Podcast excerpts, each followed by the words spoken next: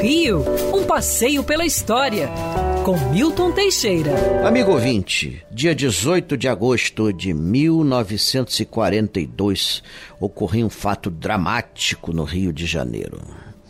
A União Nacional dos Estudantes fazia uma campanha para que o Brasil entrasse na Segunda Guerra Mundial contra a Alemanha. O Brasil oficialmente era neutro mas Getúlio Vargas arrastava a asa para a Alemanha nazista.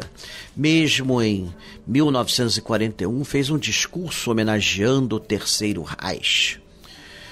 Quando os alemães passaram a torpedear os nossos navios, isso foi demais. A Uni foi para as ruas botar para quebrar, enfrentando a polícia quando informaram que os membros do Clube Germânia comemoravam as vitórias alemãs e até os afundamentos dos navios brasileiros, isso foi demais. A Uni invadiu o prédio do Clube Germânia, que funcionava na praia do Flamengo, ocupou e expulsou os alemães e fez ali a sede da Uni. Foi sede da Uni durante décadas, ficaram famosos os seus bailes, nunca foi devolvido aos alemães.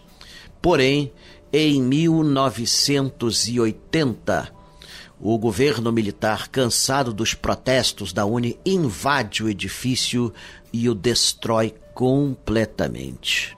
Hoje a Uni está reerguendo um novo prédio no sítio do antigo edifício.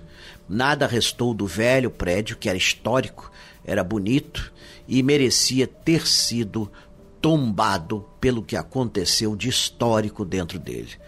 É triste dizer isso, mas os nazistas recuperaram o Clube Germânia. E o que é pior, para fazer o que eles sabiam de melhor: destruí-lo. Quer ouvir essa coluna novamente?